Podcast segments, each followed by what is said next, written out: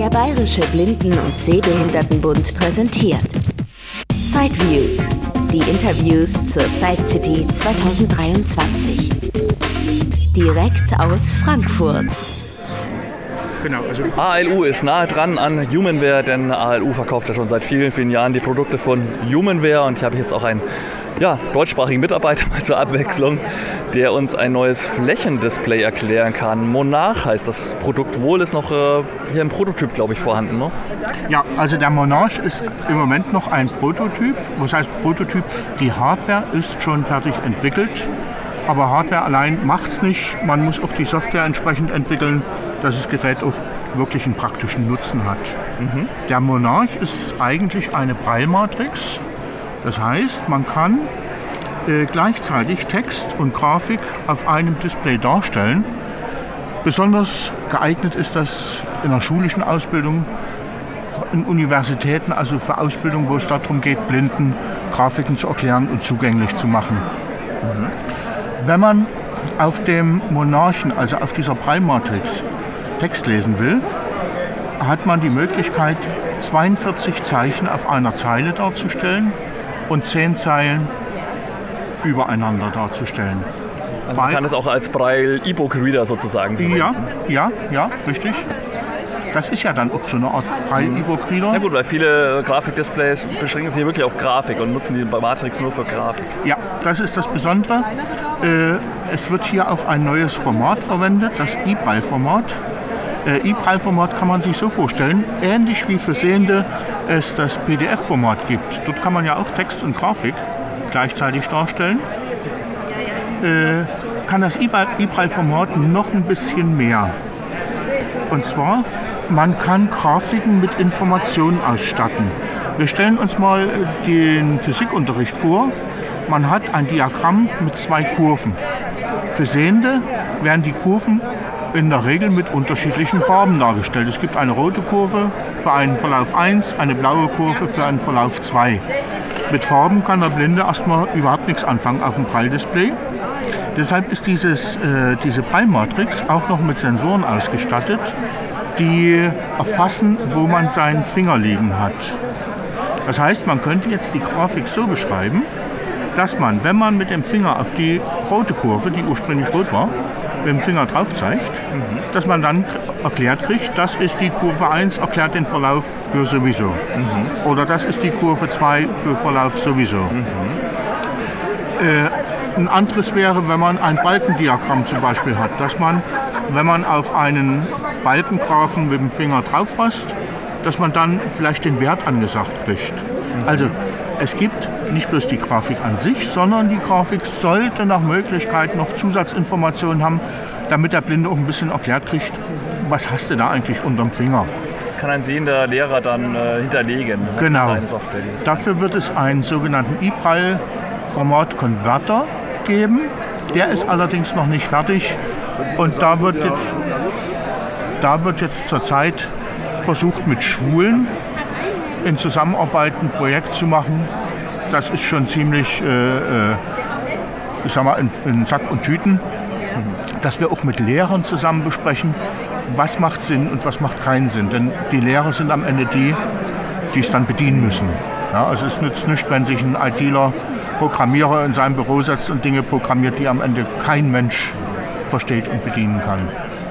Die Breipunkte, die hier gesetzt werden, ist wahrscheinlich dann auch kein Piezo-System, wie man es von normalen Breitzeiten her kennt, sondern irgendwas Magnetisches, wahrscheinlich auch irgendwas Ganz Dot-mäßiges oder was steckt da genau drin? Genau, da steckt eigentlich die Dot-Technik drin. Früher hatten wir, oder in, nicht früher, sondern in Breilzeilen haben wir diese Piezo-Elemente, wo ein Piezo-Streifen sich nach oben und unten durchbiegt und dann Stift nach oben und unten schiebt. Hier haben wir ein elektromagnetisches äh, Verfahren, wobei die Besonderheit ist, die Punkte, wenn sie gesetzt sind, rasten ein. Das heißt, wenn man mal ein Stückchen stark draufdrückt, die, die, die Punkte verschwinden nicht, die stehen wieder eins. Nachteil ist, das System funktioniert etwas träger als eine normale Prallzeile. Aber gut, das wird bestimmt dann auch noch irgendwann sich von der Geschwindigkeit her verändern. Wir können uns mal angucken, wie das funktioniert. Ich kann auch mal das ganze Gerät mal kurz erklären. Also steht jetzt vor mir, es ist halt äh, schon größer als die DIN A4-Seite natürlich. Abgerundete Ecken, vielleicht 4 cm hoch, Plastikgehäuse. Vor mir spüre ich auch eine Braille-Tastatur. Das ist so das, was zu mir als nächstes liegt. Genau. Wahrscheinlich. Was kann Eine- ich da eine- schreiben? Kann ich da was ergänzen, wenn ich Notizen Eine? Perkins-Tastatur, man könnte dort jetzt auch ergänzen. Das heißt, man stelle sich eine Matheprüfung vor oder eine Mathearbeit. Äh, mit Text ist eine, eine Frage erklärt. Diskutieren Sie folgende Kurve oder erklären Sie dieses und das. Darunter ist das Bild. Und dann habe ich Platz, wo ich meine Bemerkung dazu schreiben kann. Wir haben dazu diese Braille-Tastatur, ist eine Perkins-Tastatur, schreibt sich auch ganz gut. Und hinter dieser Braille-Tastatur Vorderkante sind auch nochmal Tasten, das ist zum Weiterschalten wahrscheinlich. Die irgendwelche- Tasten an der Vorderseite sind äh, für, die, für den Aufruf der Menüstruktur, also Menütaste, Zurücktaste und eine Bestätigungstaste nochmal. Das ist eigentlich mehr oder weniger, um ein Menü aufzurufen, Okay. ins Menü zu gehen. Dann gehen wir hinter die Braille-Tastatur. Nur- genau, da kommt dann diese. Hinter der Braille-Tastatur vor dem Display haben wir rechts und links nochmal zwei Tasten, und zwar sind das Zoom-Tasten. Ah ja, tatsächlich. Eine hat auch ein Minus drauf und die andere soll ein Plus sein. Ja, Ein genau. Plus, genau. Das ist dazu gedacht, wenn man in einem Text, in einem E-Braille-Text eine Grafik hat, dann sieht man vielleicht als Blinder, okay, das ist ein runder Fleck oder das ist irgendwas Längliches und kann sich darunter aber noch nichts vorstellen. Das heißt, man will mehr Details sehen, dann zoomt man in die Grafik rein. Im Moment wird das noch zentriert gemacht. Es ist aber mal so angedacht, dass man jetzt, wir haben zum Beispiel hier äh, das Bild eines menschlichen Gerippes als Skelett. Ja, Und wenn man jetzt mal an die Füße fährt oder ans Becken fährt, wir haben Sensoren auf der taktilen Fläche auf der Matrix, die erkennen, wo der Finger sitzt. okay. Und es ist so angedacht, dass man, wenn, wenn man den Finger drauf hat und drückt die Zoom-Taste, dass dann die Umgebung um diesen Finger vergrößert wird. Okay. Also dass man dann später nicht erst lange suchen muss, sondern dass man gleich weiß, ich bin an der und der Stelle. Das funktioniert schon, oder? Das funktioniert noch nicht. äh, die Software, wie gesagt, ist noch Ja. nicht fertig. Okay. Es wird auch wahrscheinlich nicht Ende nächsten Jahres. Das war das, was ich vorhin gesagt habe. Wir haben es noch nicht im Portfolio drin, weil wir zeigen es auf der Messe. Hardware ist fertig, Software muss noch Ja. einiges gemacht werden. Und seitlich sind aber auch nochmal Tasten links und rechts. Das äh, Pads ist auch nochmal eine Plus-Taste, eine große, und eine Pfeil nach unten-Taste. Ja, die Plus-Taste ist keine Plus-Taste, sondern das ist ein Cursorkreuz. Ah ja, okay. Ah, Das heißt, dann kann man, dort kann man mit Cursor hoch, Cursor runter, rechts, links. Die hat man einmal rechts, die hat man einmal links, je nachdem, wie man, mit welchem Finger man liest oder mit welcher Hand man liest. Und die etwas länglichen Tasten ist, gehen nach oben, gehen nach unten, also ganz hoch, ganz runter, dass man schnell an Anfang oder Ende springen kann. Die Grafiken sind dann im Gerät abgelegt oder kann ich das auch mit einem handelsüblichen Screenreader koppeln oder irgendwie mit meinem Windows-PC? Äh, wir haben hier eine spezielle Software, die auf einem Rechner läuft. Beziehungsweise die, die Grafik kann man auch auf dem Gerät selber hinterlegen. Es, es verbirgt sich im, im Hintergrund ein Android-Gerät. Und wir haben momentan einen, einen Bildschirm mit angeschlossen. Als Screenreader-Gerät, also zum Beispiel als Braillezeile für JAWS, ist es im Moment noch nicht gedacht, weil da muss noch einiges auch am JAWS gemacht werden, weil JAWS ist für einzeilige Braillezeilen gedacht. Ja. Also da muss noch ein bisschen Entwicklung laufen. Gut, jetzt haben wir ja diesen Menschen drauf. Vielleicht kann man es mal aktualisieren. Ich glaube, Finger müssen wir ja auf alle Fälle wegnehmen vom. Finger Fett. sollten wir mal wegnehmen Nicht, und drücken Sie mal rechts hinter der Braille-Tastatur auf die Plus-Taste, genau. Okay. Und ich halte mal ein bisschen hin, was das Mikrofon, dass man es mal hört. Ja, dauert So. also einen Moment, bis es gesetzt ist. Man hat wirklich gehört. Und wenn Sie jetzt mal auf die Figur draufpassen, haben wir links den Arm. Wir haben den Ah. Unterarm mit dem Handknochen. Ja, In der Mitte haben wir den Beckenknochen. Und dann kommen unten die Oberschenkelknochen. okay. Ah, ja. Okay. Und da könnte ich jetzt den Ausschnitt noch mal verschieben, wenn ich jetzt irgendwie. Man könnte Cursor den, nach unten den, drücke. Ausschieb, den Ausschnitt mit dem Cursorkreuz, was hier auf der rechten Seite oben drüber sitzt. Ja. Machen Sie mal oben drüber. Ja. Ach hier, ja, hier. Können Sie rechts, ja, links, hoch, runter verschieben. Okay. Also Und jetzt ist es ganz wichtig, dass der Blinde auch eine Information kriegt, wo bin ich eigentlich in meiner Grafik. Fahren Sie mal bitte an den unteren Bildschirmrand mit dem Finger. Dort haben wir einen sogenannten Scrollbar. Das ist das, was ein Sehender auch hat. Und der Scrollbar steht jetzt ziemlich in der Mitte. Also wir haben links neben dem Scrollbar haben wir Platz, rechts neben dem Scrollbar haben wir Platz. Das Ja. heißt, wir wissen, wir sind in der Mitte und vom Ausschnitt her, von der Länge des Scrollbars können wir erkennen, wir haben ungefähr äh, ein Drittel links und ein Drittel rechts noch Platz, wo wir hin verschieben können. Das Ja, also gleiche mittig ist jetzt hier so ein, so ein Breilbalken quasi haben, genau, genau. Mit zwei Punkten hoch jeweils und halt Zwei in Punkte übereinander, Mhm, genau. Das gleiche haben wir nochmal am rechten Rand. Das heißt, wenn ich jetzt verschiebe. Ah ja, da am rechts. Ah ja, hier, hier ja. Genau. Das heißt, auch dort sehen wir, wir sind so ein bisschen über der Mitte von dem Ja. Bild. Und wenn ich jetzt äh, nochmal Cursor abwärts drücke, dann Dann wandert der rutscht Scrollbalken rechts natürlich nach der unten. Nach unten, genau. Ja, ein bisschen zumindest. Lassen Sie mal, lassen Sie mal einen Finger drauf. Ich, ich drücke mal, dann merken Sie es. Okay. Ja, So, der ist jetzt ein kleines Stück nach ja, unten gerutscht. ja Ne? genau. Mhm. Ja, hat man jetzt auch wirklich gemerkt, wie der Breitpunkt und der Finger so ein bisschen sich verändert. Ja. Genau. Können wir mal Text einstellen? Weil ich denke mal, also dieser ganze Abstände der Punkte ist ja doch vielleicht ein bisschen anders, als man es jetzt von einem normalen Breilraster her kennt. Weil das sind ja Der Punkte. Abstand dürfte eigentlich relativ genauso wie ein Breilraster Okay. sein, was man von der Breilzeile her kennt. Eine Besonderheit haben wir. Äh, wir gehen mal in den Editor. Ich drücke mal, oder drücken Sie mal vorne in der Mitte an, an der Stirnseite die mittlere Taste. Dann kommen wir in das Menü des Gerätes. So, dann fahren wir mal mit dem Cursor nach unten auf den Word-Prozessor. Sie können doch mal auf die Breilzeile gucken jetzt. Okay. Wir sehen in mehreren Zeilen Victory, the- ach ja, das ganze Menü. All das Menü, Applications. alles untereinander. Oh, es geht wirklich gut, ja. Und hier kann man jetzt auch eine Besonderheit machen. Wenn wir jetzt zoomen, gucken Sie, was passiert. Der Zeilenabstand wird plötzlich größer. Okay. Das heißt, wir haben zwei Punkte leer zwischen den Zeilen. Ja, stimmt. Und das ist wiederum eine- interessante Geschichte, wenn man äh, Leute hat, die nicht so ganz fit in Braille sind, kann man den Zeilenabstand einfach ein bisschen erhöhen. Ja.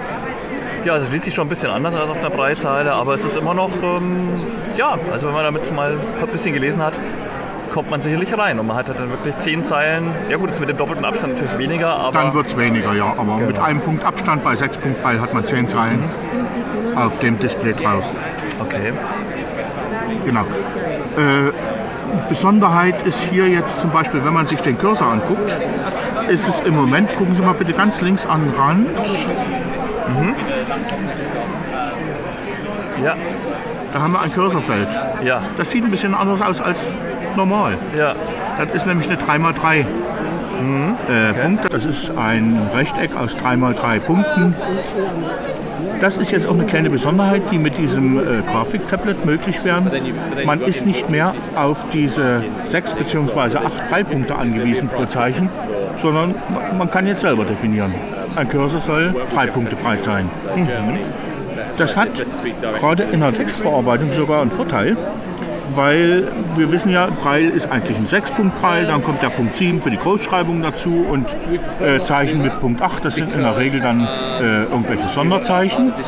Das heißt, wenn wir jetzt ein, ich weiß gar nicht, was es ist, ein A mit Punkt 7 und Punkt 8 haben, dann wird das sicherlich auch äh, irgendwie ein Sonderzeichen darstellen können. Ja, also man ist sich dort nicht ganz sicher, ist es der Cursor oder ist es ein Sonderzeichen. Wenn der Cursor drei Zeichen breit ist, dann ist es eindeutig, das muss, das muss der Buchstabe sein, wo der Cursor drauf steht. Okay, wir haben also jetzt in mehreren Zeilen Überblick über das Menü, wo wir sind, stellen fest, wir sind in Zeile 3 auf dem Word-Prozessor und würden jetzt mal auf Punkt 8 auf der Breitastatur drücken, also Enter drücken und sind in der Textverarbeitung. Da müsste wahrscheinlich schon irgendwas Geschriebenes erscheinen. Aber jetzt, ja, jetzt tut sich. Genau. Das Zeichen, was wir am Anfang haben, heißt, das ist der Textanfang. Das ist wie so eine eckige Klammer auf. Da Ja gut, aber Cursor Routing habe ich jetzt natürlich nicht, um den Cursor zu steuern. Das muss ich jetzt natürlich irgendwie anders machen. äh, hätten wir doch.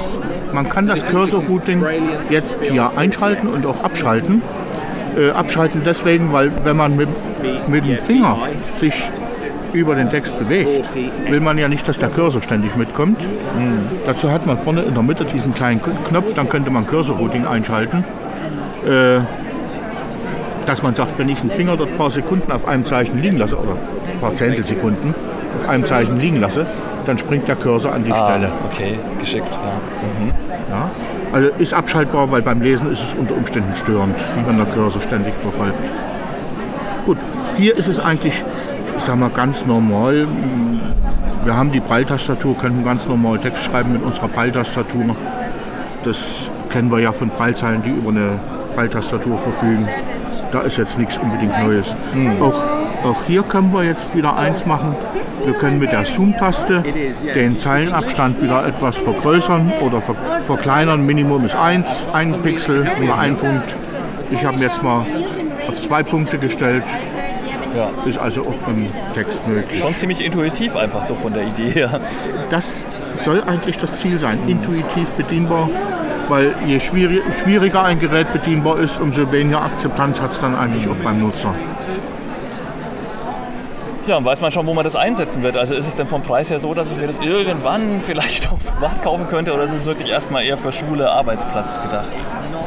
Also im Privatbereich sehe ich es in den nächsten Jahren noch nicht unbedingt, weil ich denke, der Preis wird schon deutlich auch über eine acht- den Preis einer 80er Preiszeile liegen. Es gibt schon Vorstellungen, aber warten wir mal ab, bis Ja. es eine Markteinführung gibt.